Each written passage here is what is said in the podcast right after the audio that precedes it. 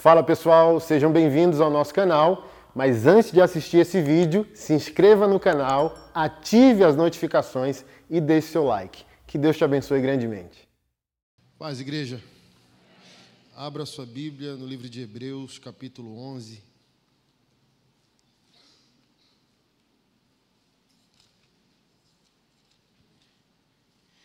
Hebreus, capítulo 11, verso 1. Hoje nós vamos ver um pouco da questão da fé pela perspectiva não do receber, mas do permanecer. O conceito de fé hoje para nós evangélicos é muito do recepcionar, do receber, do, do, acessar a Deus, do receber um benefício de Deus e do Evangelho. Quando, na verdade, a fé bíblica é uma fé de identidade, é uma fé de permanência. A fé bíblica define quem nós somos e não o que recebemos. Mas a fé hoje está relacionada ao que recebemos e não ao que somos.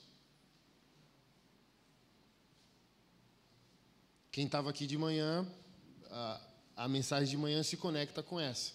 Nós não esperamos o dia do Senhor, o encontro com a porta estreita, porque para nós fé é receber e não ser.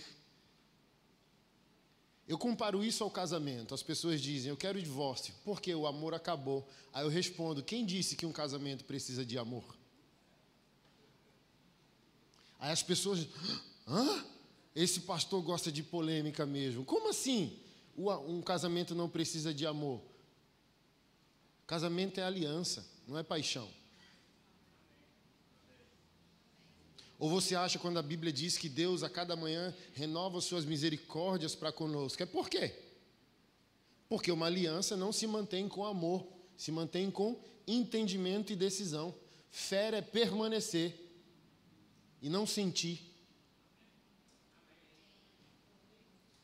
Porque a crise vai chegar. Quando a gente diz que um cristão tem um bom casamento, a gente não está falando de perfeição. A gente está falando de decisão que vai alinhando o nosso trajeto. É como eu sempre digo: todo homem e mulher madura vai concordar comigo que depois de cinco minutos de casados tem motivo suficiente para divorciar. Por isso que amor é coisa de adolescente. Aliança é coisa de gente que amadureceu, porque tem dia que a gente não quer amar, tem dia que o outro não merece amor. E por que, que a gente permanece? Porque a fé nos torna outro tipo de pessoa, que pensa a médio e longo prazo, que pensa em consequências. Se eu divorciar hoje desse homem, dessa mulher, qual a consequência daqui a 20 anos? Qual a consequência nos meus filhos, por exemplo? O problema do mundo é um problema de, de orfandade, de falta de fundamento familiar. Então, um casal maduro é responsável, porque se a crise chegar, eles entendem o seguinte: temos que administrar a crise por causa dos nossos filhos. Dorme no quarto, eu dormo na sala, uma hora a misericórdia de Deus alcança a gente. Entende? Porque, por exemplo, eu estou com 16 anos. É a aliança que me leva a tomar providências para resolver crises de desgaste ao longo dos anos. Então, um casal com 16, se ele não for intencional, e olha que é pouco tempo, comparado a casamentos que a gente vê por aí, é pouco tempo 16 anos, mas é tempo suficiente para desgastar e virar uma relação de tolerância e não mais uma relação de paixão, desejo, permanência, sabe? Pureza, saudade. Vira uma relação de escora, tolerância. Então, por causa do, da aliança, a gente toma providências para renovar o que a gente acha que está acabando. Ah, está acabando o interesse, está acabando o tesão, está acabando o amor. Tome providências, toque gasolina nisso aí, ao invés de água. Trazendo agora para a linguagem de fé a mesma coisa. Olha, eu estou doente, alguém diz, tenha fé, ou seja, fé é receber. Ah, eu estou desempregado. Ah, tenha fé, porque fé é um novo emprego. Tem nada a ver, irmão. Pode dar tudo errado na sua vida e você ter fé. Dietrich Bonhoeffer disse assim, ó, a gente pode estar totalmente fracassado e ainda assim estar no caminho certo. Sabe por quê? Pastor, Jesus venceu com o quê? Com uma derrota. O teu Senhor, aquele que te salvou, venceu perdendo. Então a lógica coach do evangelho do século 21 não faz sentido para a Bíblia, não faz sentido para Jesus. Vai dar tudo certo, você vai conseguir, você vai prosperar, você vai ser curado. Não, você pode ter fé e morrer de câncer. Você pode ter fé e ser atropelado. Você pode ter fé e falir. Você pode ter fé e a sua empresa quebrar. Você pode ter fé e perder um filho. Você pode ter fé e perder a pessoa que você ama. Você pode ter fé e perder sua mãe. Não tem nada a ver uma coisa com a outra. Fé é se tornar e não apenas receber. Porque se eu for na lógica que fé é ter sucesso, todos os homens de Deus da Bíblia são fracassados. Principalmente Jesus. Por que o evangelho foi zombado no século I pelos gregos? Paulo explica isso na primeira carta aos Coríntios. O romano, como império, quer potência. Aí o Deus de vocês vem num jumento e vocês estão dizendo que ele é o criador do mundo, conte-me outra. E o grego quer o quê? Sabedoria, eloquência, debate filosófico. O teu Deus fraco desse jeito morreu na cruz? Não faz sentido. Por isso que Paulo diz o que aos Coríntios? A mensagem da cruz é loucura para aqueles que perecem, mas para nós é o poder de Deus. Porque a vitória de Jesus está vestida de derrota, renúncia. Fé para Jesus foi abrir mão e não prosperar.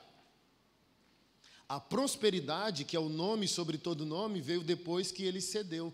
Então, fé em Jesus é entregar antes de receber, é perder antes de ganhar. E para a gente hoje não, se a gente fracassar, a gente não tem fé. Talvez por isso muitas pessoas estão saindo da igreja, porque fracassaram. Vou te dar um exemplo: homossexuais na igreja. Porque muitos foram embora, estão indo embora. Porque para nós transformação é a morte do desejo. Isso é errado. O alvo do homossexual, um homem homossexual, não é casar com a mulher. Não é transformação à luz da Bíblia, para ele, não é ele, uau, agora eu sou macho alfa. Não, é ele ser um adorador e não pecar. E talvez ele nunca se apaixone por uma mulher, porque ele vai ter um espinho na carne para a glória não ser dele, ser do Senhor. Ele tem que adorar a Deus e não ceder ao pecado, mas talvez ele viva com trejeito, talvez ele não se apaixone por uma mulher, talvez ele não case, mas vem a pressão dizendo: olha, você tem que agora, né? Falagrou. Como que o camarada vai falar? Eu conheci um que até para o fonodiólogo foi, de tanto sofrimento. Então, ele ama Jesus, ele não está pecando, ele está adorando, ele está lendo a Bíblia todo dia, mas a pressão religiosa dizendo: você fala fino, então você não nasceu de novo. Como se fé fosse aparência e não essência.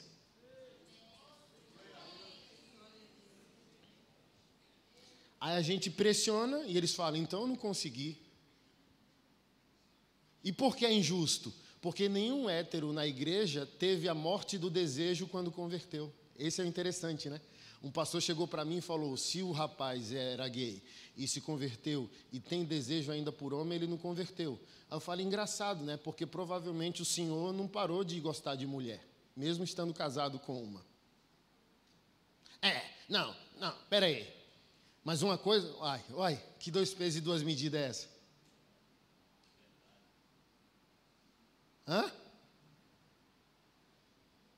Tudo santão, né? Oh, tudo assim, ó. Você encontra, você encontra os crentes por aí, tudo flutuando. Oh, santo, claro que não. Então, por que botar uma pressão de transformação estética, sendo que fé é dentro primeiro e não fora? É a, é a velha situação da cara de crente. Eu, Vou usar meu exemplo. Eu não tenho cara de crente, sim ou não? Crente clássico, crente típico. Então, assim, ó, é tão superficial a análise religiosa que se botar um pastor de terno do meu lado e eu do outro e perguntar quem é o homem de Deus, o pessoal que entende que fé é receber não vai votar em mim nunca. Perdi de 9 a 1. Dez cristãos, nove vão votar no pastor de gravata, porque fé é aparência para ele, não essência. E pode ser que ele seja e eu não seja. Mas pode ser que eu seja e ele não seja. Isso depende do que? De eu entender primeiro que o reino de Deus não é palpável. O reino de Deus não é visual antes de ser essencial. Primeiro é dentro, depois é fora. Judas tinha cara de crente, falava como crente, beijava como crente, e aí o Jesus com um beijo. Judas era impulsivo, colérico, briguento. Então o perigo não está naquele que discutia e brigava. O risco estava tá naquele que beijava, chamava de amado, querido. Oh, não, Pedro é um problemático e era o cara fiel. E, e Judas? Ah, falava com Judas e ele. Ah, e era um traidor e traiu Jesus com um beijo. Olha só. Então eu gosto de gente meio doida, sabe? Pino redondo e buraco quadrado. É, é, é, mais confiável quem fala na lata, quem fala o que pensa, sabe? Aí Jesus vai consertando. Pedro é esse, fala o que vem na telha, aí Jesus, calma, deixa eu. Do que o outro que nunca se expressa. Certa vez uma mulher pegou o marido traindo ela, em flagrante. Aí quebrou a casa. Aí foi para a igreja e, pastor, misericórdia, eu quebrei tudo. Aí o pastor, que bom, minha filha. Pastor, ela, oxe, pastor, que bom. Se você não tivesse quebrado tudo, eu tinha medo de você, você era uma psicopata. Glória a Deus que você quebrou tudo, botou para fora o que estava dentro. Agora vamos consertar o que você quebrou. não, mas assim, é, é sério. Aquele que nunca se expõe é aquele que entra no cinema e, e faz uma tragédia. Porque, ó, fica. Não, bota logo para fora o que é feio, deixa Jesus transformar. Entenda de uma vez por toda: a fé em Jesus Cristo não é uma questão de visível aparência, é secundário. Primário é uma questão de essência. Para você não se enganar, para você não ser enganado por ninguém, fé começa por dentro. Fé começa com uma derrota, fé começa com uma entrega, fé começa com uma renúncia, fé começa com um sacrifício.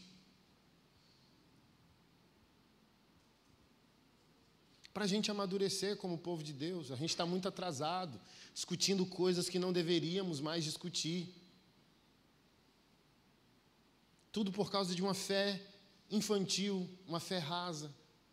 Música, até ano, década de 80, bateria era o trono de Satanás. Olha só como que uma igreja dessa avança. Não, o crente não podia estar desnudo, porque se o anjo passasse, o, o crente ficava. Até ontem, essas crenças na igreja. 20 anos atrás, eu participei de seminários que quem é da época da calça Zump? Levanta a mão. Hoje, irmão, ninguém. Um, um raiozinho assim, ó. Era a, a, o jeans da época. Zump. Aí eu fui no seminário, o pregador dizendo: Zump é a marca do diabo. Aí era um raiozinho, ó, aqui é o inferno. E eu, eu assim, ó, um ano de crente, mas eu falei: Uai, o primeiro versículo que deu rema no meu coração, que entrou e tatuou minha alma, Lucas 10, 19. Nunca esqueço. E eu vos dei autoridade sobre todo o poder do inimigo, e nada, absolutamente nada, vos causará dano. Aí eu ali ouvindo, dizendo: Mas Jesus não venceu? Mas o apóstolo Paulo não disse que o ídolo não é mais nada? Aí todo mundo assim, ó, lotado, quatro vezes mais gente do que a gente tem aqui nessa noite.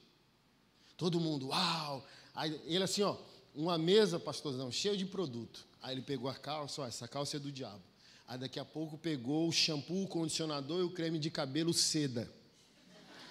Aí falou bem assim, tá vendo aqui seda, ao contrário é, é Hades. E Hades é inferno.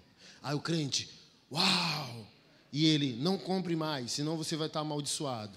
E eu lá dizendo, e o, evangelho vai ser pregado que hora? Eu pensando, né? Assim, eu, eu achei que ele ia explicar tudo para depois, no final, dizer: Cristo venceu. Aí daqui a pouco, para piorar, ele pega lá na mesa do produto a maionese Hellmann's. Hellmann's, homens do inferno. Tá vendo aqui? Então, se você comer essa maionese, você está amaldiçoado.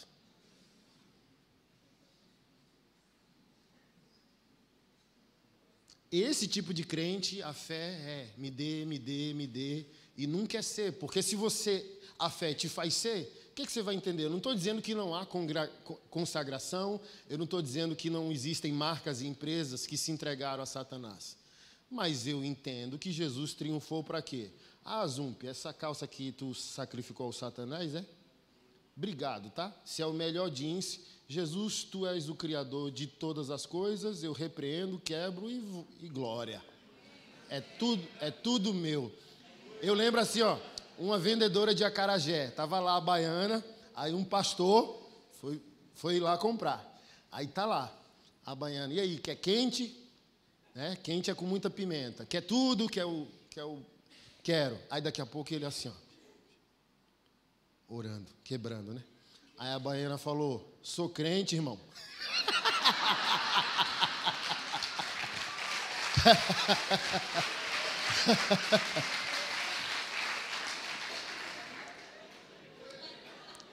Crente, você tem que entender um negócio. Satanás não criou nada, não há coparticipação criacional. Só há um Criador. Satanás é criatura, ele não é inimigo de Deus, é nosso inimigo, porque para ser inimigo de Deus tem que ter equivalência de poder. Deus tem que haver a possibilidade de Deus ser derrotado por uma criatura, e essa possibilidade não existe. Ok? Não existe. Então, o que Satanás faz? Distorce o que Deus criou. Aí a sua autoridade, baseada em Lucas 10, 19, diz: Ei, palhaço, fique no seu lugar. Você não criou nada? Quem criou e deu inteligência ao homem, mesmo que o homem não louve a Deus, é Jesus, a palavra que sustenta todas as coisas. Então, repreendo, perdeu, porque a igreja com entendimento, ela, ela toma conta dos espaços, ela é apostólica. Perdeu, perdeu, perdeu, tudo nosso. Jesus, quebra, consagro, apresento, bora. Não, mas o que, que a gente faz? Essa fé que só quer receber é uma fé que está em fuga. Fuga do mundo. Então, para esse cristão que fé é receber, ele nunca consegue influenciar o mundo, porque ele está fugindo. Para ele, quanto mais santo ele é, mais estranho ele se torna, menos humano ele é, porque ele está indo para o céu. E é o contrário: Jesus é Deus, é santo, sai do céu para vir para a terra, sai do céu para se envolver com um problema, sai do céu para não ter cheiro de anjo e ter cheiro de pessoas. Aí o crente está na terra e quer fazer o oposto de Jesus. Olha, Jesus, eu sou santo. Para onde você está indo? Fugindo dos problemas que eu teria que resolver. Porque um mercado de trabalho com o crente fugindo é pior com a ausência do crente uma política corrupta, suja e criminosa sem a presença do crente é pior do que deveria ser. Um mundo, irmão, se o mundo está ruim e a igreja está aqui, o que será desse mundo quando a igreja for arrebatada? Então você não está aqui para ser santo e fugir. Você está aqui para ser santo e resolver problemas, para entrar no lamaçal do pecado, para influenciar esse mundo.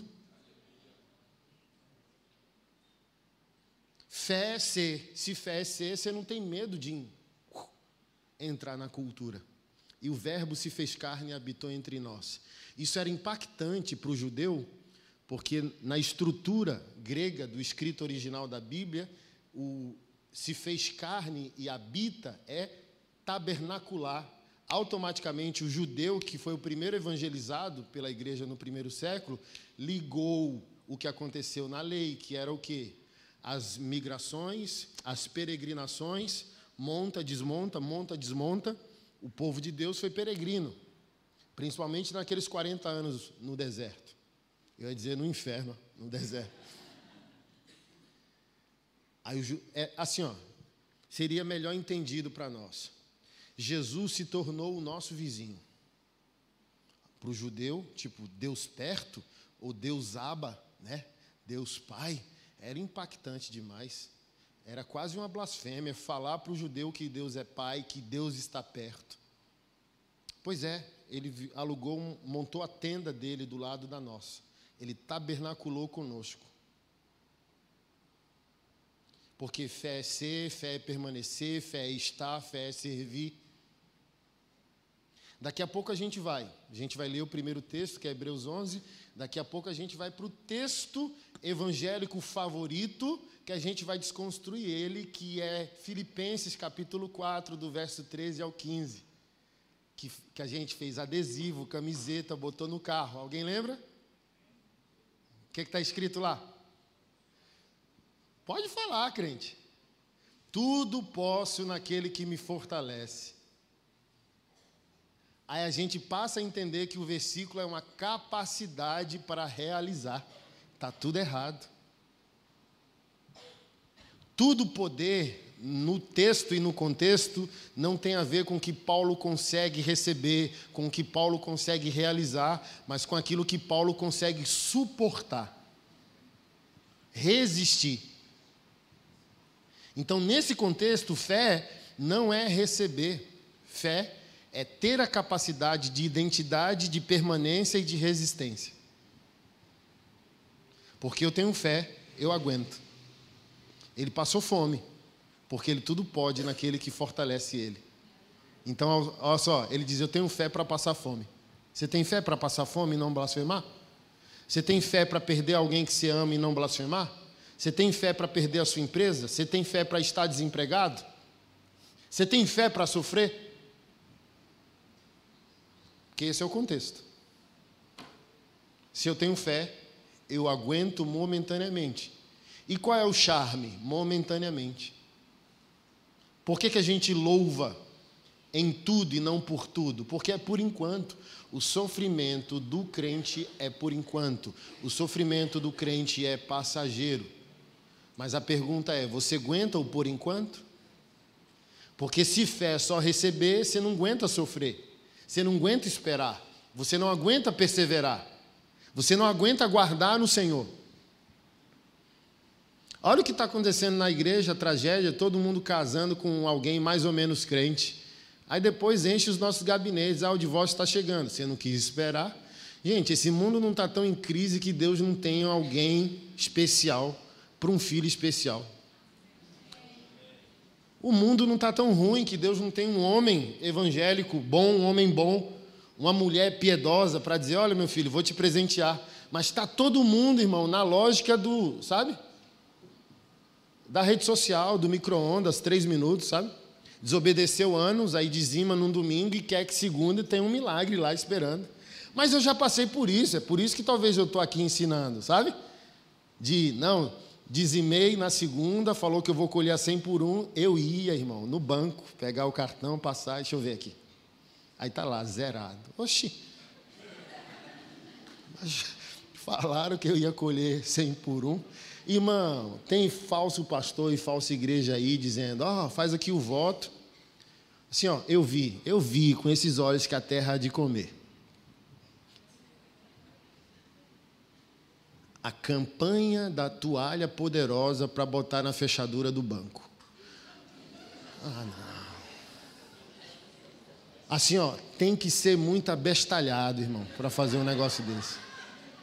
Não é só enganar, tem que ser abestalhado. Abestalhado ao ponto de supor que agora o Espírito Santo virou assaltante do, do sistema do Banco Central. Hacker. O Espírito Santo virou hacker porque o crente fez um voto para o falso profeta num domingo. Aí, olha que coisa bestalhada, irmão. Sabe?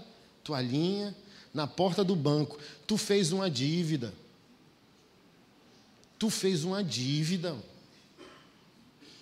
Tem um credor, seja jurídico ou físico, tem um credor. Uma coisa é dever por acidente, está tudo bem. Uma coisa é o crente querer dever, querer dever é pecado. Dever por acidente, não. Teve um acidente, perdeu o emprego, ficou desempregado, é uma coisa. Mas sempre vai orando ali, ó Deus, me honra que eu quero honrar meu compromisso.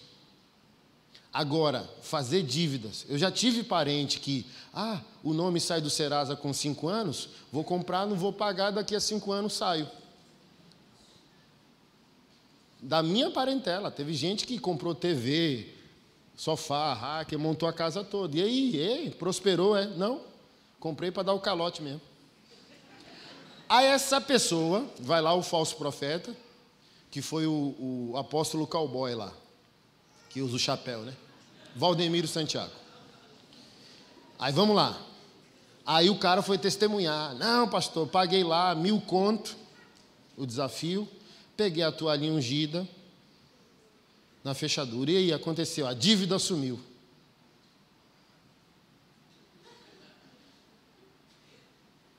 Aí, aí, ativa a ganância do outro, né, irmão? Não, então vou também. Aí eu vou dar, é mil conto, é? É, não. Aí eu vendo um filho, vendo um rim, vai lá e dá para o falso profeta, ele dá a toalhinha, você vai lá. Olha só que negligência, se Deus é a verdade, sabe? a gente está dizendo que ele se tornou corrupto junto com a gente.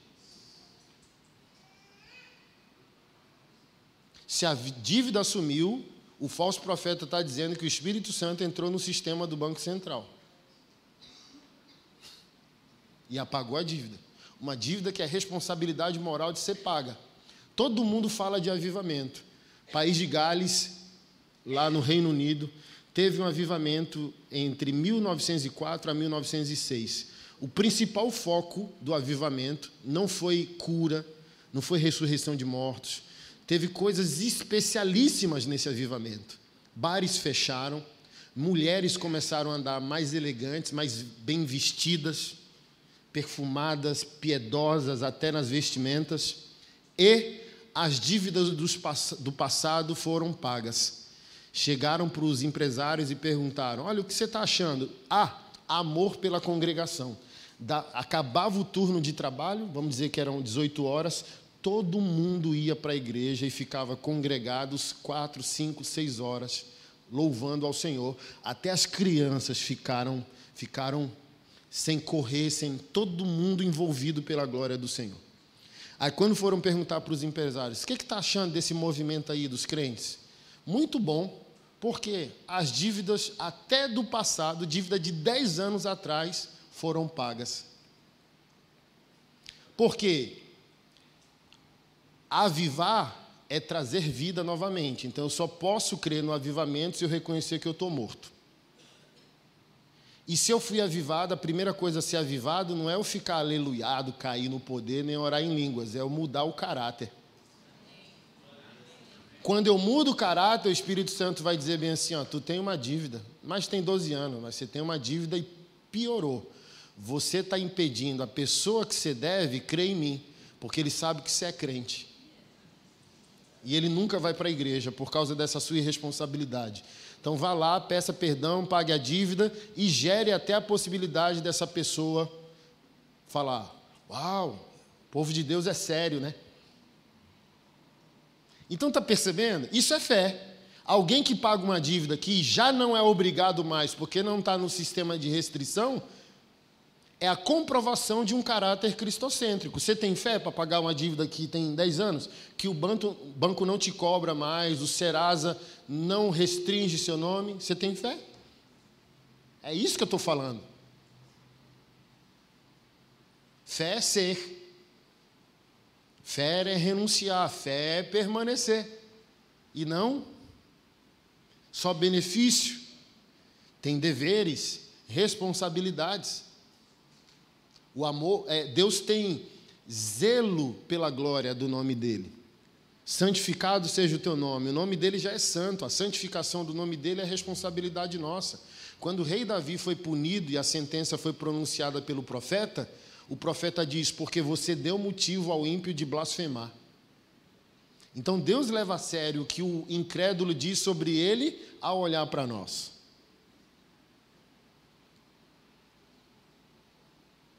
Então é uma responsabilidade de fé. O que essa pessoa vai falar sobre Jesus ao olhar para mim?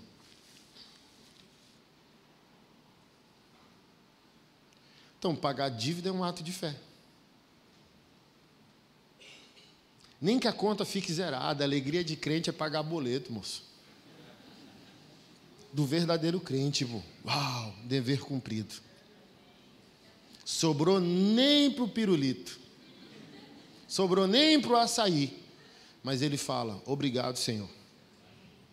Obrigado. Responsabilidade cumprida. O crente fica doente quando deve. Não é não? Os adolescentes falam assim: Ah, eu quero casar, sexo todo dia. Pois que a gente casa é só boleto, irmão. Quem quer sexo é adolescente, adulto quer pagar é conta. Ó, para não dizer que é tão ruim, é, depois que paga o boleto, você fala: ah, agora vem cremosa, bora. Mas antes do boleto, irmão, a pressão é tão grande da responsabilidade que você, não, calma aí, peraí. Porque o crente fica doente de, de dar ao ímpio motivo para o caminho do Senhor ser difamado. Entende? Aí quando ele consegue honrar a responsabilidade, aí ele. Uh, bora, agora eu estou leve. Sabe? A responsabilidade guia um crente. Isso é fé. E não está sendo ensinado. Honrar o seu nome por temor ao nome de Deus é um ato de fé.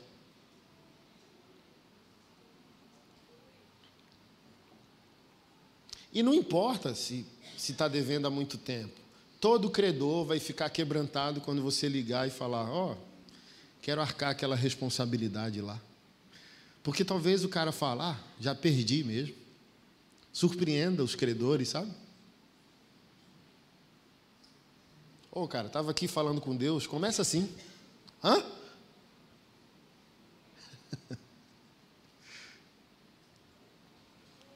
Vamos lá, Hebreus 11.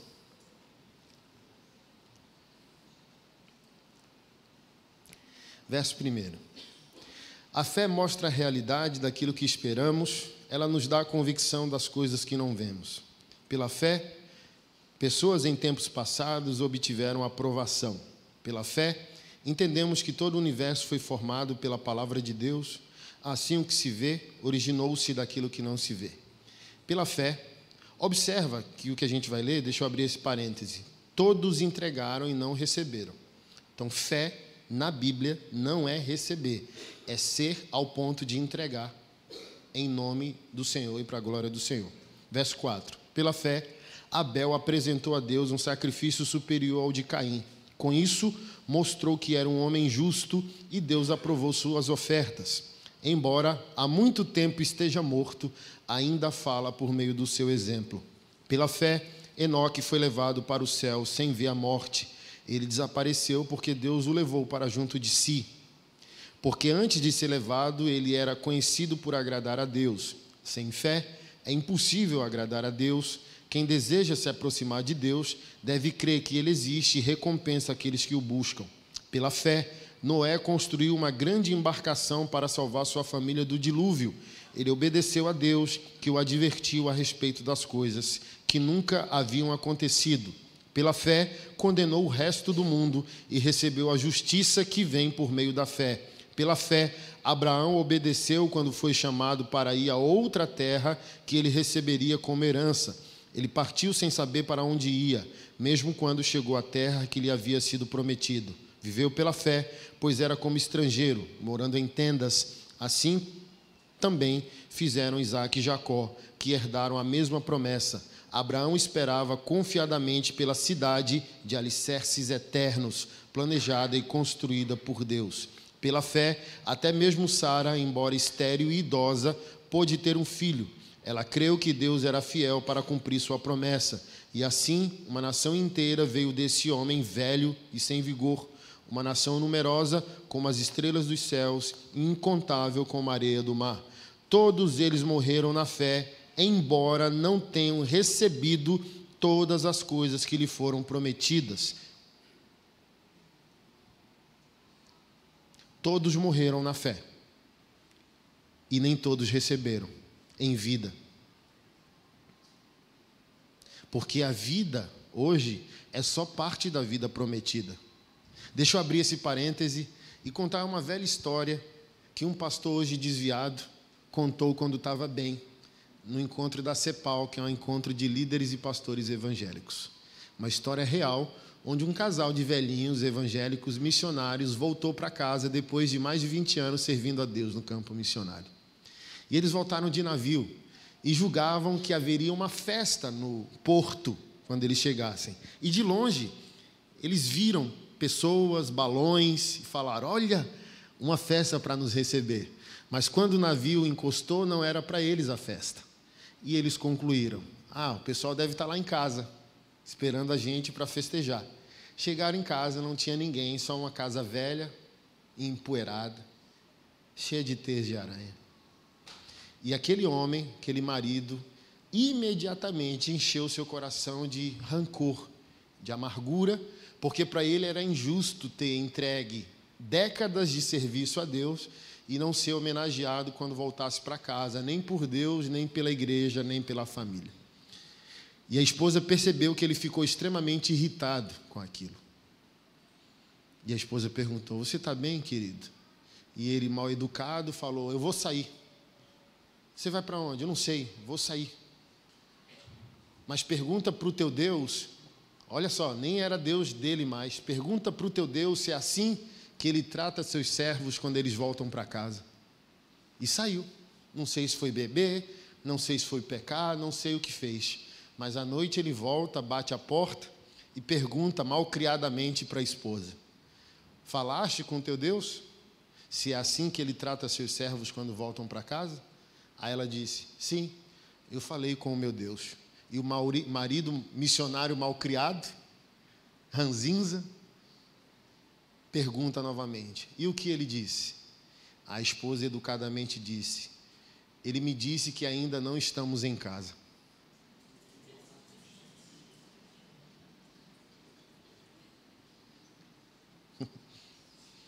E aí, macho, tem fé para servir e não ser louvado? Tem fé para entregar e não receber? Porque a promessa ainda não é totalmente aqui e agora. Aqui e agora é só uma parte da promessa. Todos deles morreram em fé, mas nem todos receberam o que foi prometido. Na peregrinação, o texto de Hebreus ainda continua, peço você, como dever de casa, ler todo ele.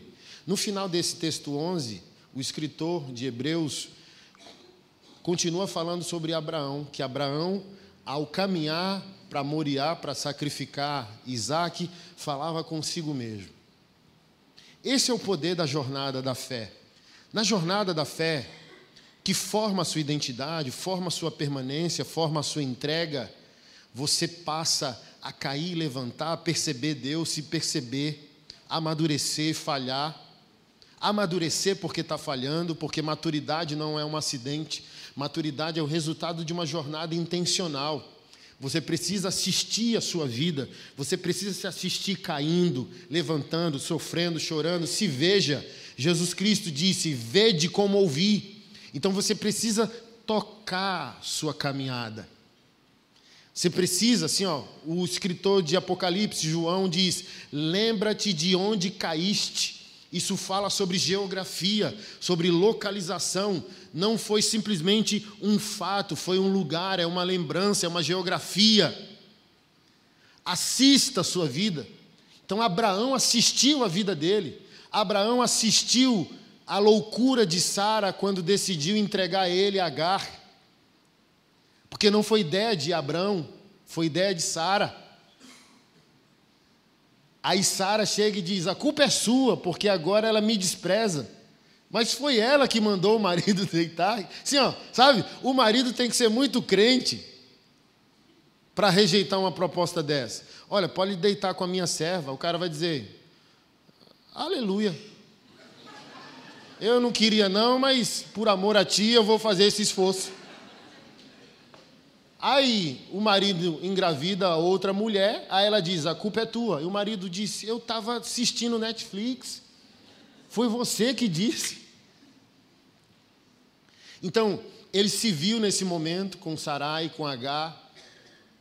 Ele viu a promessa, ele viu o desespero, ele viu que o corpo era amortecido, ele viu que o corpo da esposa era amortecido.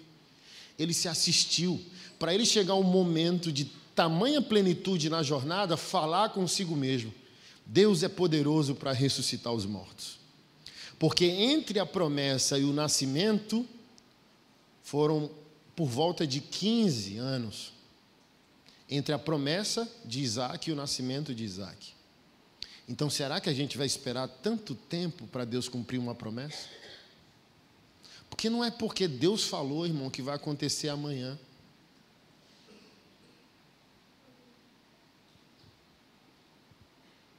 Por causa dessa pressa, nós formamos o lugar mais rico da nossa cidade.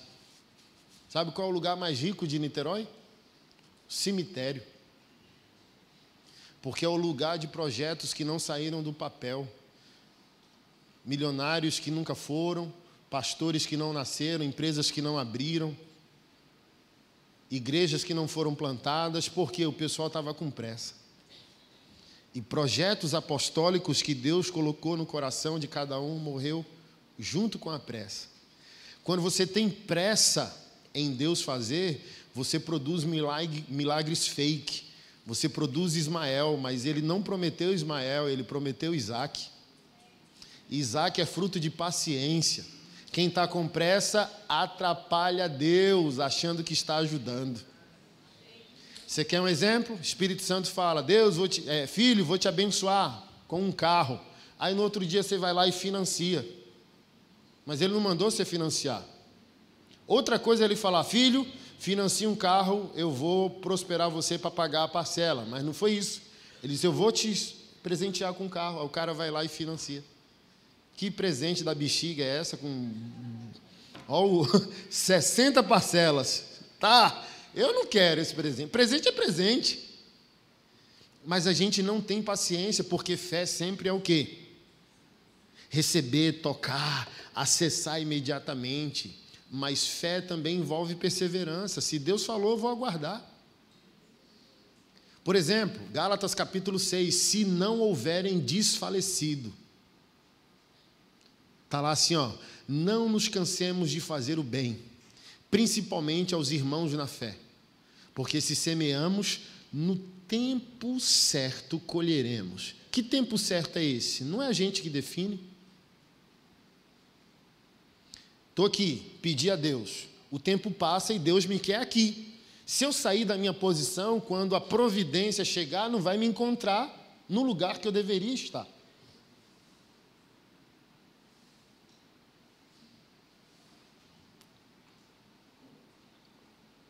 Abraão falava consigo mesmo. A história é linda de Abraão, porque de casa até o Monte Moriá, três dias, tipifica os três dias de Jesus entre morte, a, a, a, peregrinação, prisional, morte, crucificação, ressurreição. Três dias. Então, essa jornada de Abraão aponta para Jesus, o sacrifício de Isaac como filho é primogênito é, tipifica Jesus. Tudo é lindo ali porque é sobre Jesus. Mas o mais interessante é que Abraão, em 15 anos, aprendeu o que na pressa ele não tinha aprendido. Ele aprendeu que fé não é receber, fé é permanecer, fé é se tornar o que Deus deseja. Por que, que ele disse que Deus é poderoso para ressuscitar os mortos? Porque quando ele amadureceu, sem emocionalismo, ele entendeu que Deus é verdadeiro, não pode mentir, que ele disse que a descendência viria por Isaac. É Isaac a chave da minha prosperidade. Toda a nação da terra será abençoada por meio da minha paternidade a Isaac. Foi o que Deus disse. Ele não pode mentir. Ao mesmo tempo que ele entendeu que também Deus não blefa. Deus mandou eu matar o meu filho. Então, Abraão, maduro em nome de sua fé, estava disposto a acessar as duas realidades. Disponível a obedecer e matar o filho, ao mesmo tempo que a fé dele era tão madura de reconhecer: Deus não mente, se disse que é por meio de Isaac, é por meio de Isaac. Ao mesmo tempo que eu vou matar o meu filho, olha a fé de, de Abraão, ao mesmo tempo que eu vou matar o meu filho, eu verei o meu filho ressuscitar, porque a promessa é por meio dele. Deus é poderoso para ressuscitar os mortos. Imagina, irmão. Porque olha só, quando Deus diz, me entrega Isaac, passaram-se 15 anos, ok? Então ele aprofundou a fé, amadureceu a fé. Ele não sofreu, pode ler o contexto da história. Quando Deus diz, me deu seu filho, ele não sofreu. Mas quando Deus prometeu que ele teria um filho, ele sofreu, 15 anos antes. Então, o descontrole de Abraão foi quando ele produziu Ismael lá. Porque a promessa para quem não tem nada é: meu Deus, entende? Você entra em desespero, mas 15 anos depois você amadureceu e diz: agora eu quero a tua promessa. Aí você, amém. Porque você já foi construído por dentro. Glória a Deus, amém. Eu entrego. Eu passei por isso não com um filho, eu passei por isso com o meu primeiro carro. Quando eu comprei, imagina, nordestino, sofredor, você indo lá, sabe, favela venceu. É? Primeira coisa que eu fiz, ó, o abestalhado. Meu Deus, fui lá na minha mãe, a gente orar junto. Bestalhado não, né, velho? É uma história de redenção. Cheguei lá, ó, minha velha, comprei meu carro. Ô, oh, meu filho, eu sabia. Oramos, choramos, tal. E ali eu pensei, meu Deus, e não era um carrão. É um bom, era, foi um Gran Siena 1.6, é um bom carro, né? Mas assim, homem que gosta de carro, né? Como meta, assim, não era, oh meu Deus, um Corolla, uma BMW, nem uma Mercedes, é um bom carro, mas ali eu já me assustei, porque quando você não tem nada, é fácil prometer ser fiel. Quando você começa a ter algumas coisas, Aí eu quero ver a nossa fé para continuar entregando. E ali eu entrei em, em tristeza, porque eu, eu, cara, eu não tinha nada, agora estou começando a ter as coisas. Será que agora os meus bens me têm? Ou eu vou continuar disponível a ter fé para sacrificar, para entregar? Se Deus pedir esse carro, eu tenho fé para entregar? Assim, ó, eu, eu dirigia sofrendo. Às vezes eu ficava assim abatido, minha esposa, o que, que foi? Nada não. Você está meio triste, porque eu pensava nisso. É fácil dar um pão para Deus, pão seco. Ó oh, Jesus, aleluia, sou teu servo. Toma aqui a pedaço do meu pão duro. É o que eu sempre digo: nenhum problema com a quantidade do, da oferta, amém? A velhinha ofertou três moedas e Jesus louvou ela. Estou falando de quantidade, estou falando de orgulho. É fácil a gente ir lá e dar os 10 reais de dízimo. É fácil a gente dar os 100 reais de dízimo. A pergunta é se hoje ele nos prosperasse numa medida que a gente tivesse que dizimar 10 mil, 50, 100 mil. Não responda, mas se hoje Deus prosperasse você um milhão na sua mão, você daria 100 mil de dízimo? Não responda. É disso que eu estou falando. Na prosperidade, corremos risco que na pobreza não está à vista do nosso orgulho. Então eu era desses, oh glória, um real de dízimo, e tudo bem. Mas agora ele prosperou, você comprou um carro zero, e agora?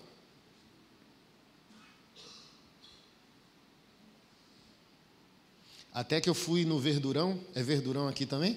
Sacolão? Onde vendi? Sacolão. Lá em Brasília é Verdurão. Sacolão também, alguns usam. Aí eu fui com meu filho mais velho. Aí um cantor que hoje está desviado, né, Leonardo Gonçalves, foi um homem de Deus no passado. Estava até cantarolando hoje ele no almoço. Ah, elevo os olhos para o monte de onde meu socorro vem. A esperança pressupõe. Aí, assim, ó, você ouviu a música um milhão de vezes. Já aconteceu isso contigo? Aí já cauterizou, tem mais lágrima nenhuma, porque já derramou tudo, né? Aí eu comprei, botei na mala, aí liguei o carro. Quando ligo o carro, o Bluetooth liga, começa a música. Quando a música começa, parece que o Espírito Santo entrou no banco do carona. Cheguei! Aí eu. Oh, Jesus, eu te amo. E o meu filho assim, sem entender nada. O que está acontecendo, pai? Tá tudo bem? Tá triste? Eu falei: Nada, eu estou radiante de alegria. Ah, não sabia que chora de alegria. Chora. Seu pai só está lembrando de onde Jesus tirou ele e para onde Jesus está levando ele. Aí eu cheguei em casa, irmão, aleluiado, gritando: Keila, que foi, homem? Eu consigo! consegue o quê, doido? Dá o carro. Eu consigo dar o carro, Keila. Eu consigo, Keila. Eu continuo crente. Aí ela falou: Ele mandou você dar o carro? Não mandou, mas já está dado. Eu já matei no meu coração, porque foi isso que aconteceu com Abraão. Deus não faz nada com um menino morto. Quando Deus pede Isaac a Abraão, Deus quer Abraão e não Isaac. Mas Isaac é uma idolatria que impede o melhor de Deus. Se Isaac é tudo que Abraão quer, Deus não pode entregar mais nada a Abraão, porque Isaac se tornou uma muralha de idolatria. Então, todo aquilo que Deus pede é porque Deus quer derramar mais. Somos filhos de Abraão, somos parte da promessa. Paulo diz que todo aquele que tem fé em Deus é filho de Abraão. Então, quando ele disse a tua descendência é incontável, toda a igreja no Antigo Testamento e no Novo Testamento é filho de Abraão pela fé. Então, assim, ó, eu falo, Rinode Gospel, dois caras que nem vai poder usar a coroa, de tão pesada que é, Abraão e Paulo. Eita, que coroa, tamanho dessa moto a coroa de Abraão. Botar na cabeça dele, ele cai. De tanta recompensa. Então, se ele idolatrasse Isaac, não estaríamos vivos aqui espiritualmente. Então, Deus não quer Isaac. Deus quer Abraão. Quando ele pegou o cutelo e o anjo gritou: Ei, Deus já viu. Aí Deus sorriu, dizendo: Eu falei, macho, eu só queria mostrar para ti mesmo que você é meu. Você está disponível aí até o fim. Então é para ti, Abraão. Eu quis tirar uma foto de você assim, ó. Imagina, o anjo pegou uma Polaroid no futuro e falou: Olha, olha aqui, Abraão, tu ia matar teu filho, tu ama Deus, tu é de verdade. Mas Deus não quer o teu filho morto. Deus quer a idolatria morta no teu coração. Porque acontece com a gente, a gente busca um ministério, o ministério chega, a gente idolatra, perde a unção. Tem gente que idolatra família, casamento, filho, tem gente idolatrando cachorro, idolatra dinheiro, idolatra político, idolatra tudo. Aí você embarreirou o fluir da vontade de Deus. Porque o que temos é bom? Sim, mas Deus sempre tem o melhor. Ele não pede nada que é bom sem ter preparado o que é extraordinário, que é maior do que aquilo que nos deu. Aquilo que Ele pede a nós é matéria-prima para o maior. Ele pode fazer o que Ele quiser, mas tudo aquilo que Ele pede é matéria-prima para Ele continuar fazendo. Ele pode fazer sem nossa obediência? Óbvio, Ele é Deus, mas Ele decidiu não fazer. Porque a obediência é matéria-prima. A obediência é prova que entendemos o que ele deseja de nós, é prova que entendemos a palavra, é prova que nos rendemos a ele.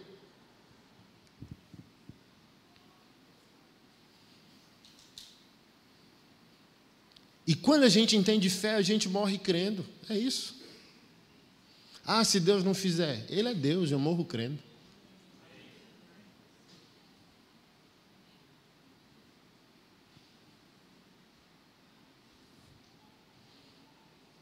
Porque a maior capacidade da fé cristã, sabe qual é?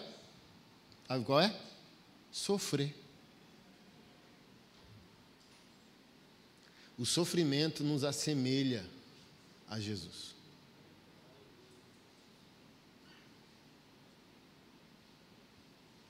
Paulo disse, né? Aqueles que decidiram viver piedosamente serão perseguidos.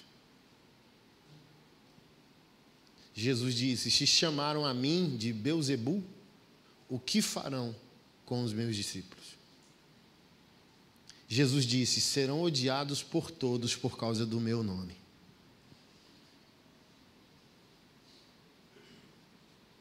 Entregarão vocês às sinagogas e tribunais. Chegará o dia que aquele que vos matar julgará prestar culto a Deus E é isso hoje o que o Islã radical faz com os cristãos. E eles acham, como Saulo de Tarso achava, que é um ato de adoração.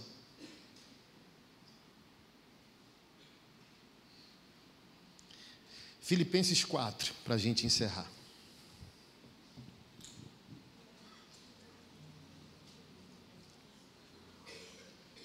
Nunca mais você vai usar tudo posso naquele que me fortalece fora de contexto.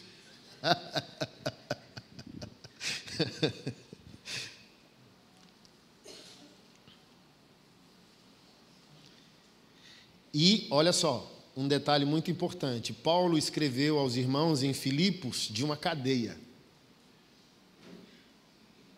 Ele está preso ao escrever essa carta. E a prisão de lá não é semelhante à prisão de agora. E olha que a prisão de agora não é lá essas coisas, ok?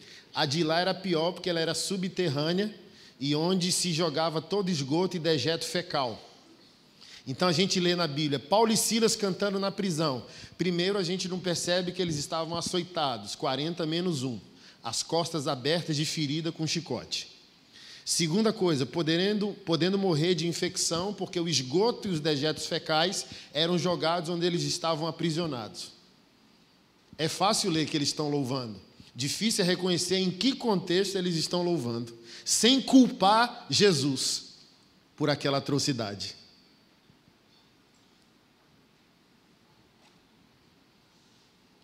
Porque hoje, nessa fé, a gente diz: se eu estou sofrendo, Deus não me ama. Se eu estou sofrendo, Deus não é bom. Se eu estou sofrendo, Deus não existe. É, é, é, o primário do ateísmo, né? Se Deus existe, porque tem criança passando fome na rua? Aí eu conversei com um punk certa vez e eu disse: Eu não sabia que Deus tinha sido um pai canalha, engravidou alguém e sumiu. Como que você pode culpar a Deus pela irresponsabilidade de um homem que abandonou sua casa? Aí o cara, falei: Conta outra, macho. Conversa é essa. Deus não engravidou ninguém, não. A criança foi abandonada por um pai moleque. E o problema existe para você resolver. O problema do mundo existe para Deus gerar misericórdia no coração das pessoas. Porque tem gente com fome, porque tem órfão, porque tem um autista, porque tem um Down, porque tem gente com demência, porque tem gente nas clínicas psiquiatras. Para o povo de Deus provar que entendeu o Evangelho e ser as mãos de Deus amando essas pessoas. Então, pobre está aí, Jesus disse: não censure ela, porque ela vai ungir com perfume caro. Os pobres sempre estarão convosco. Ou seja, Jesus deu a tarefa. Se é crente, sou, sua missão é sempre cuidar dos pobres. Aí hoje a gente entrega ao Estado, entrega aos políticos, mas é missão nossa. Mateus capítulo 25. Visitar encarcerados, cuidar do pobre, do órfão, da viúva, cuidar dos necessitados, cuidar dos enfermos é o texto do jejum de Isaías 58. Ó, esse jejum que vocês estão fazendo eu não recebo, não. Jejum para mim é quebrar as correntes da corrupção, receber o faminto em casa, compartilhar do teu pão. Isso é fé. Fé bíblica é mais entregar do que receber. Mentiram para você. Lembra o pastor que era centroavante do Santos? Ricardo Oliveira. um homem de Deus. Já viu aquele meme? Falaram que eu não ia sofrer. Falaram que eu ia viver de glória em glória, de vitória em vitória. Mentiram, viu? Porque, irmão, viver é sofrer, macho. Viver é sofrer. C.S. Luiz diz que o único lugar que a gente está livre dos sofrimentos que o amor imputa é no inferno ou no céu. Então, ou seja, para você não sofrer, você tem que morrer. Viver é sofrer. Ter fé é sofrer.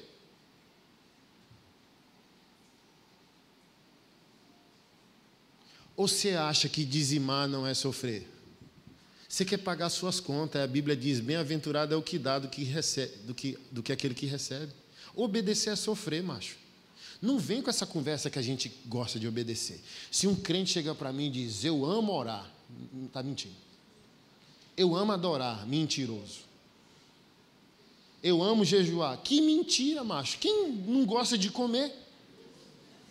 A carne não gosta do que o Evangelho mandou a gente fazer.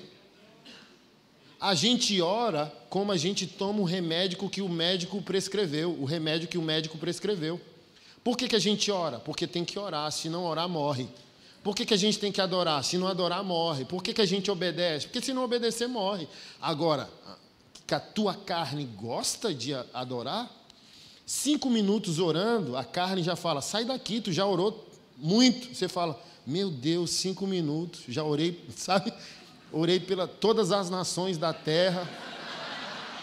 A sua carne quer sair da presença, sua carne não, sabe, sua carne caída não quer a presença. Mas quem aqui é crente maduro entende o que eu estou falando. O prazer em fazer está depois que a gente rompe a esfera de resistência da carne. Se a gente ficar ali resistindo, tem uma hora que a gente aleluia e vai embora. Mas antes a carne não quer, não vem com essa conversa. Ai, gosto de jejuar. Gosta nada. Assim, ó, vamos lá. Você começou a jejuar 8 da manhã. Ah, eu vou entregar o jejum 3. Duas horas a carne já começa a negociar. Que pizzaria a gente vai? Que eu, eu passei muito por isso. Como que eu enfrento a minha carne? Quando ela começa, falta uma hora, meia hora ela começa. Olha, um churrasco, uma picanha com a gordura, ou um dog lá com carne moída, ou não sei o quê, um pudim de sobremesa. Aí eu falo, eu vou dar mais meia hora. Pare de me perturbar, senão eu vou dar mais uma hora. Tipo assim, ó, carne, cala a boca. Se você ficar falando, eu coloco mais horas em cima do jejum. Aí ela para. Fala bem assim: eu vou entregar o jejum quando eu quiser, tranquilamente. Não fica querendo me empurrar. Porque, por exemplo, ela quer levar, a carne quer levar a gente para um lugar de falha. Porque se você jejuou de 8 às 3, mas vai igual um estrambelhado num buffet, perdeu a autoridade espiritual. O demônio está dizendo: Ó, oh, tá vendo aí? Não foi jejum, foi dieta. Agora, se você briga com a carne e o demônio vê, quando Jesus diz assim, ó, essa casta não sai por meio de jejum e oração, não é orar mais e jejuar mais, é que o demônio sabe que você fez aquilo de fato por renúncia. Você não fez de uma maneira superficial. Não, aquele ali fez de verdade. Então, quando esse crente fala, o demônio se rende. Mas se o demônio percebe assim, não, falta meia hora para o jejum, ele já pediu três Mac triplo, sabe? Com sete batatas fritas, três litros de Coca-Cola. Aí o demônio fala: Não, está fazendo dieta. Não obedece, não, que ele vai falar. A carne fala, sim ou não?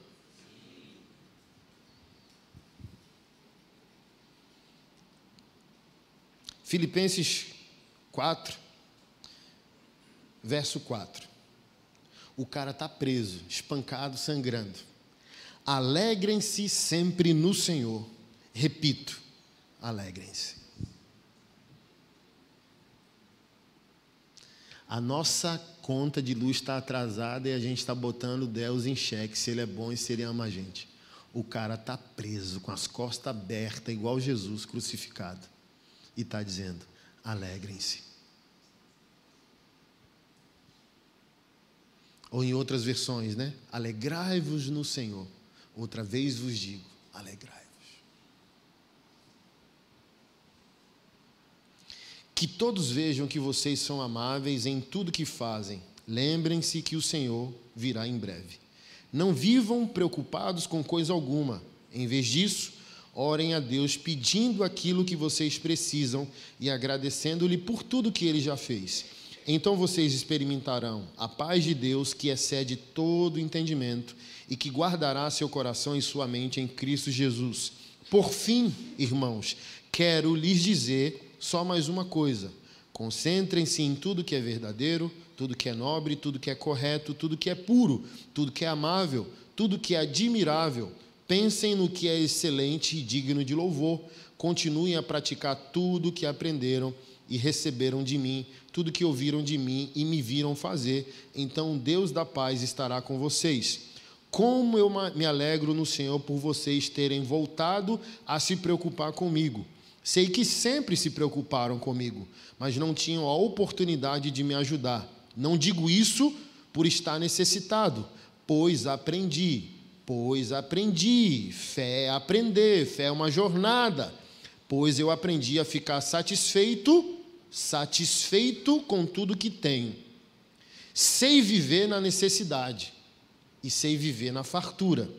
Aprendi o segredo de viver em qualquer situação, de estômago cheio ou vazio, com pouco ou com muito, posso todas as coisas naquele que me fortalece.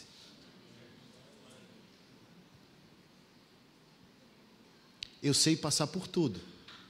Estou com fome, sou crente. Tenho um milhão, sou crente. Porque talvez, como eu disse, o risco venha na prosperidade. Talvez o nosso pior dia seja o dia do milagre, porque no dia do milagre a gente vai esquecer de obedecer por tanta euforia e vai deixar de priorizar o que a gente priorizava quando estava sofrendo. Então ele diz o que? Eu aprendi a ter muito, a ter pouco. Sou o mesmo Paulo com um pão, sou o mesmo Paulo com um milhão. Eu aprendi a estar na fartura, a estar na escassez. Porque qual é o segredo? É o salmo. O Senhor é meu pastor, de nada terei falta. Ou seja, fé é preenchimento, fé é saciedade, fé é relacionamento com Deus que preenche as lacunas da alma. Então, o aprendizado vem do relacionamento. Jesus preenche os vazios do nosso ser. Então, se a gente tiver pouco, a gente obedece, como a velhinha deu as três moedas. E o mais extraordinário lá do deu tudo que tinha a palavra grega é a palavra bios, do nossa palavra portuguesa biologia. Então o texto está dizendo que a velhinha deu do que era e não do que tinha. Então as três moedas não é calculado pelo que ela tinha no bolso. As três moedas era o excelente dela, porque Jesus Cristo disse o seguinte: muitos deram do que sobraram, ela deu do que tinha. Então o que tinha dela era a vida dela, era a biologia dela. Eu dou o que eu sou. Como Abel deu o que era. Caim não foi aceito porque deu o que tinha. Abel deu o que era. Abel deu mãos e coração a Deus. Caim só deu mão e não deu coração. Então Deus não está interessado no que a gente pode fazer, Deus está interessado no que devemos nos tornar. Porque se nos tornamos, nos tornamos, somos dele. Se somos dele, o que ele não teria de nós? Teria tudo. Porque se eu sou, eu me entrego a ele. Então Deus não quer o que você faz, Deus, é o, Deus quer o que você é. Para depois falar da tua obediência. Tudo posso naquele que me fortalece. Então você pode sofrer, você pode ser perseguido, você pode passar fome, você pode perder alguém, você pode dar tudo errado na sua vida, você pode qualquer coisa, porque Cristo fortalece você. Então, fé não é uma questão de superpoder, porque, por exemplo, talvez você não saiba. Você sabe como Paulo morreu? Você sabe como Paulo morreu? Decapitado. Arrancaram a cabeça do apóstolo Paulo. Então, cadê o tudo posso naquele que me fortalece? Se tudo poder é uma capacidade de tudo realizar, ele não teria sido morto. Ele foi lá, alugou uma casa para atender os irmãos. Nossa, ficou velhinho, falou: não vou viajar mais. Alugou uma casa, ficava pastoreando os irmãos até que Roma pode matar. Na verdade, todos os apóstolos foram mortos, com exceção do apóstolo João, que morreu de velhice. Mas também foi barbarizado pelo imperador romano Domiciano ele mandou jogar João dentro de uma caldeira fervente de azeite, uma panela grande, cheia de óleo, mandou ferver e depois jogou João dentro. Aí João não morreu, ele ficou com medo de João, ficou com medo de Jesus e mandou exilar João na ilha de Pátimos. Então, o pior dia de João foi o dia da revelação do livro de Apocalipse. Está escrito lá: E no dia do Senhor, para ele, judeu, sábado, me achei em espírito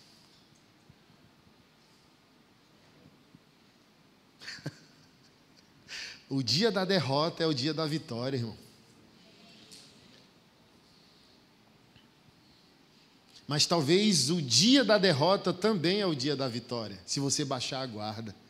Porque quando Deus escolheu os 300 de Neemias, Deus, a última peneira foi aquele que se jogar como um animal na água, descarte. Mas aquele que trouxer a mão com a água à boca, esse selecione. Por quê? Se jogar na água porque está necessitado de água, então eles estavam peregrinando em batalha, com fome, com sede. Mas o Senhor sempre requer de nós o que? Prudência. Fé é prudência. Fé é estar tá vigilante, sóbrio. Porque o nosso inimigo ruge como um leão ao derredor, buscando a quem devorar. Então, se você, em nome das suas necessidades, se joga na primeira promessa, no primeiro oásis, na primeira poça de água, achando que aquela é a promessa, o inimigo pode arrancar a sua cabeça. Porque é isso, quem se joga na água como um animal, perde o discernimento, perde a visão de 360, vem o inimigo e mata o guerreiro. Porque ele está aqui, ó, ai meu Deus, água, água, aí vem alguém e mata você. Mas aquele, disse Deus, porque é isso aqui, ó, se vai trazer a mão à boca, não perdeu o que? Discernimento, visão. Eu estou aqui olhando, ó, 360, posso virar para lá, para cá, ó. mesmo precisando da água, não fico desesperado por causa da sede. Então, quando você se desespera, você gera Ismael. Mesmo precisando, a fé tem que gerar cautela.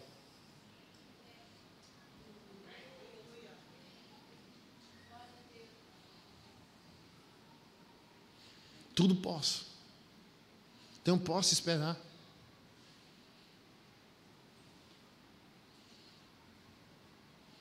O charme de um crente, irmão, é que ele não está preocupado com colheita. Quando eu casei com a Keila, tinha nada. Falei hoje de manhã. Foi um culto, não, foram vários cultos, irmão, que a gente saiu do culto como esse e foi para casa a pé andando. Se eu botar o caráter de Jesus em xeque porque eu não tenho dinheiro para pagar uma passagem, falhei agressivamente como um crente. No dia que eu pedi ela em namoro, não pedi em namoro, porque eu não creio em namoro, pedi em casamento. Aí ela riu, ficou nervosa. Aí disse, daqui a três anos, né? Falei, não, três meses, tem um tempo para perder, não. Mas o que, que você tem? Tenho nada, só tenho fé. Então eu falei para ela assim, ó. O nada que eu tenho é de Jesus.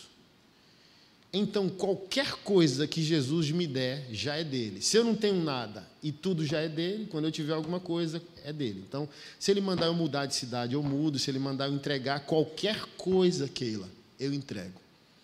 Então, eu gostaria que você pensasse muito bem. Mas e aí, como que vai ser?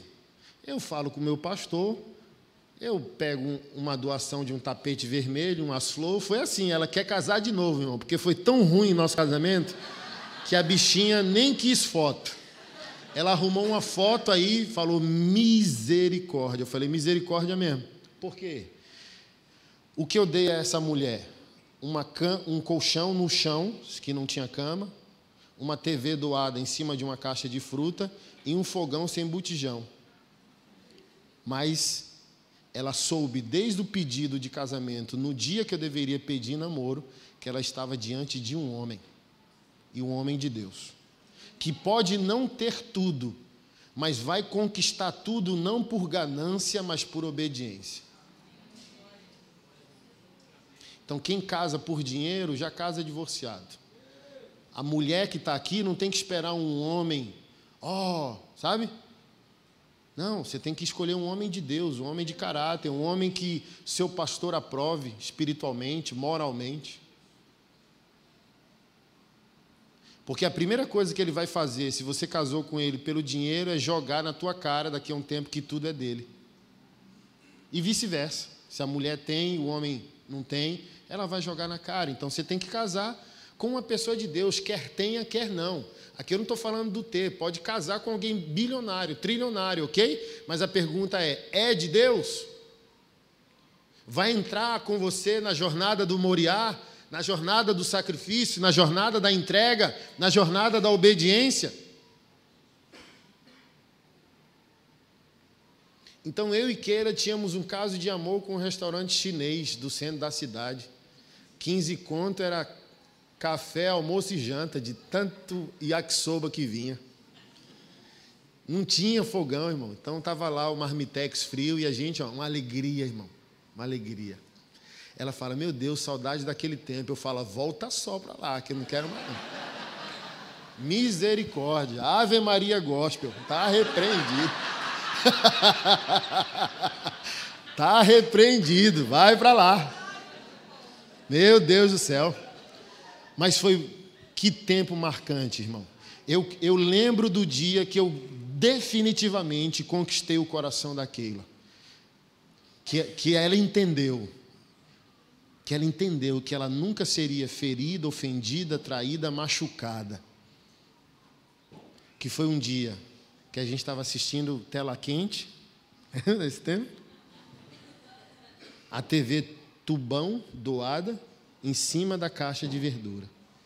E alegria, sabe? Colchão no chão, eu sentado, ela deitada no meu colo. Alegria sou, que alegria. A simplicidade ali, nada. Uma caixa de papelão era o guarda-roupa. Pensa numa alegria. Todo, toda noite eu orava. A irmã dela, toda vestida, perfumada, estava indo para a balada, não estava nos caminhos do Senhor, hoje está passou do lado do meu barraco e eu orando, pastorzão.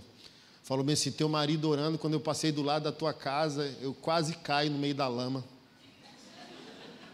Que ali, eu, aleluiado. E, e tocou ela. Falei, ah, chegasse perto ia cair. Mas voltar à TV. Aí eu lá. Eu sempre gosto de momentos, tá orando, orando baixinho, louvando ao Senhor, só. E a gente assistindo e eu louvando, louvando, louvando, louvando. Daqui a pouco, irmão, comecei a chorar assistindo TV. Ali eu entrei definitivamente no coração dela, trazendo a segurança que ela precisa. Porque quando ela olhou, sem entender, a lágrima caindo em cima dela, que ela estava sentada no meu colo. Não orou junto, não perguntou o que era, mas eu creio que ser humano nenhum, principalmente a mulher, sai de uma experiência dessa normal, tipo, eu estou segura. Esse cara ama o Deus dele.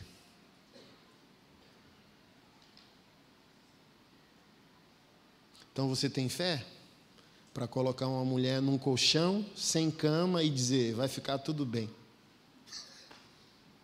É o Moriá. Tá tudo aparentemente bagunçado. Mas Deus fez uma promessa. Tem essa fé, macho velho? De apertar a mão de um sogro e falar bem assim: fique tranquilo. Não me julgue pelo agora. Vai ficar tudo bem.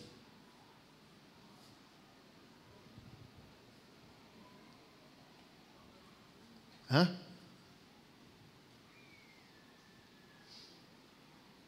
Fé é perder para depois ganhar.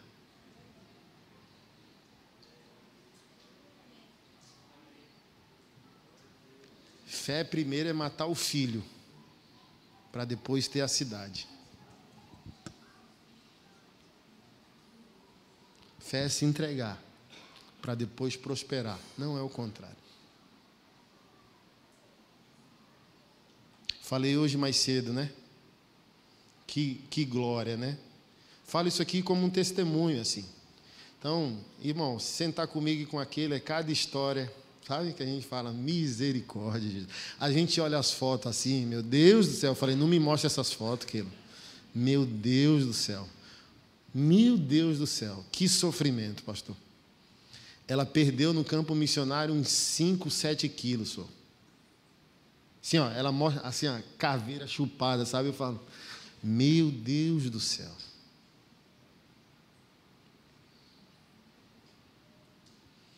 Aí hoje pela manhã o irmão mandou o voucher.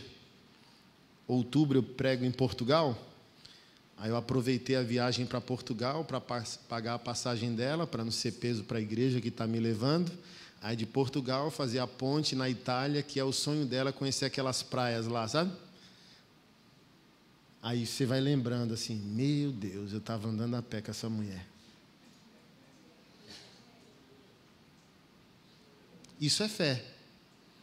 Quem honrou, principalmente aos homens, deixa eu encerrar falando isso. Não desonra a filha de Deus, não, macho. Não se ilude que a novinha te ama. Não entra nessa crise de adolescente tendo 50 anos e abandonar a mulher da tua mocidade. Só é digno da picanha quem dividiu o dog do Zé contigo, macho. A coisa mais ridícula do mundo é ver os, os véi, cabelo pintado, correndo de ouro, camisa do Vando aberta até o peito com os, os pelos do peito de fora, uma Hilux, uma crise de identidade fela da mãe, porque não tinha dinheiro como adolescente, quer ser adolescente depois de velho, achando que a novinha te ama. Imagina uma novinha lá em Brasília, a, os velhos da lancha, que a gente chama. Os velhos lá com a barriga desse tamanho, e uma novinha, ah, dá um beijo aqui. Ai, coisa ridícula. Tem que ser muito trouxa para achar que essa novinha ama esse velho.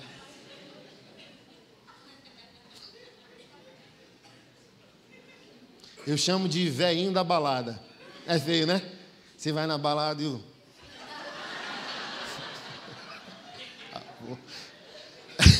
É pro cara, irmão, tá um Salomão todo sábio, aconselhando, sabe? mostrando: Ô oh, filho, eu tenho 40 anos de casamento, vem aqui, deixa eu ajudar você. Não, a primeira coisa que ele faz é entrar nessa crise, sabe? Não, deixa eu ficar novo depois de velho. Não, aceita, só. Aceita. A primeira coisa que o pastor falou assim, ó, para entrar na nossa igreja tem que ser careca. Falou ontem. Aí eu brinco, né? Se você tem peruca, não se sinta ofendido, não. Eu falo, não confio no homem que usa peruca, só. Aceita que dói menos, moço cabelo ficou branco, envelheceu. Sabe, se é um vinho, um vinho maturado, moço, não finge ser novinho, aceita logo, senhor. Ajuda os meninos novos aí ao que é caráter, fé, o que é um casamento, quais as crises que eles vão enfrentar. Não fica perdido como um Peter Pan depois dos 50. Sabe, igual a Sininho, perdido na terra do nunca.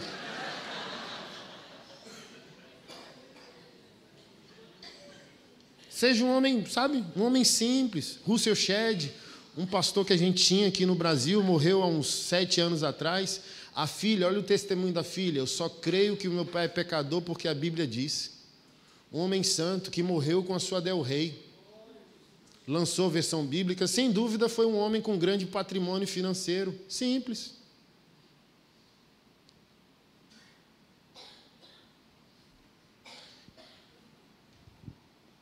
E é desonroso, né? Uma mulher que pagou com você o preço para você prosperar, ser abandonada por você depois que você prospera. Duro. É duro. É injusto. Por exemplo, não é fé. Fé é você administrar a crise e dizer bem assim: não, vou dar picanha para qualquer um. Não, vou nada. Então é um ato de fé. Dizer, essa mulher que eu fiz andar a pé comigo, eu vou fazer o que eu puder para realizar o sonho dela.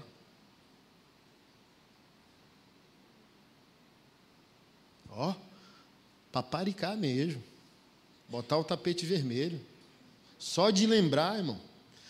Falei hoje pela manhã, ela andou quatro horas comigo a pé, do meu trabalho até a nossa casa. Misericórdia eu desonrar essa mulher? Tá doido. Perguntam para mim qual é a maior qualidade dela. Eu sempre falo caráter e resistência. Minha mulher sabe sofrer com elegância. Porque assim, ó, qualquer dondoca, irmão, espirraria. O quê? Quatro horas a pé, tô fora. E ela foi, chorando, na metade do caminho, parando, e eu falei: eu não sirvo Deus por recompensa. Eu sirvo Deus por obediência. Vamos embora. Amanhã é outro dia. Aí quando ela chegava para mim, bichinha, né? Sem conto na época, era tanto dinheiro para a gente. Oh, meu bem, cadê aquele 100? Ofertei. Eu lembro que ela ficou tão decepcionada, ela falou: Nossa, meu bem, ontem você ganhou 65 reais, né? Eu falei: Foi. E aí, vamos comprar o que para comer? Eu falei: Já mandei para um casal de pastores lá do Rio. E ela: Amém. Foi aprendendo, sabe? Também a entregar no Moriá. E aquilo, a obediência de ontem é a ponte que você anda hoje. Se está descontente com a colheita que está tendo agora, não olha para o passado. Pergunta se já está projetando as entregas do futuro. Então, a obediência de hoje é a ponte de amanhã. A desobediência de hoje não constrói a ponte do amanhã. Então, de alguma maneira, nós estamos também vivendo a vida que a gente merece, porque ela foi construída na obediência ou na desobediência. Mas brinquei hoje cedo e brinco de novo, eu falo bem assim, o preço dessa viagem para a Itália é que tu volta grávida de lá. Eu quero o quinto filho. Aí ela fala, se me der um silicone depois, eu vou pensar no Aí eu falei, se o preço de mais um é um silicone, eu vendo o rim. Mas eu falei, não vai sair de graça não. Essa viagem para a Itália e olha como é lindo, né, irmão? Deus é tão maravilhoso, irmão. Deus é maravilhoso demais. O rapaz da agência de viagem que fez essa, essa passagem minha para lá, daqui a pouco o pastor fala: Macho, tu não sabe da maior. Eu falo: O quê? O cara que está emitindo a passagem foi transformado pelo teu livro lá, Redenção Familiar. Aí eu falei: Tá brincando? Foi. Aí ele falou que Portugal, Itália, Itália, Portugal, você não vai pagar, ele vai pagar como gratidão. Então, olha que coisa, sabe? A semente não volta vazia, macho. A semente não volta vazia. Portugal, eu vou lá saber que um macho em Portugal mudou a vida e o casamento por causa de um livro. É a morte de Isaac, entende? Se Isaac morrer, a bênção chega a todas as nações. Então, se a tua semente não morrer, um dízimo que tu entrega aqui pode gerar vida no Japão, porque um dia um missionário vai ser enviado. Entende isso? Aceita isso. Fica de pé, vamos orar.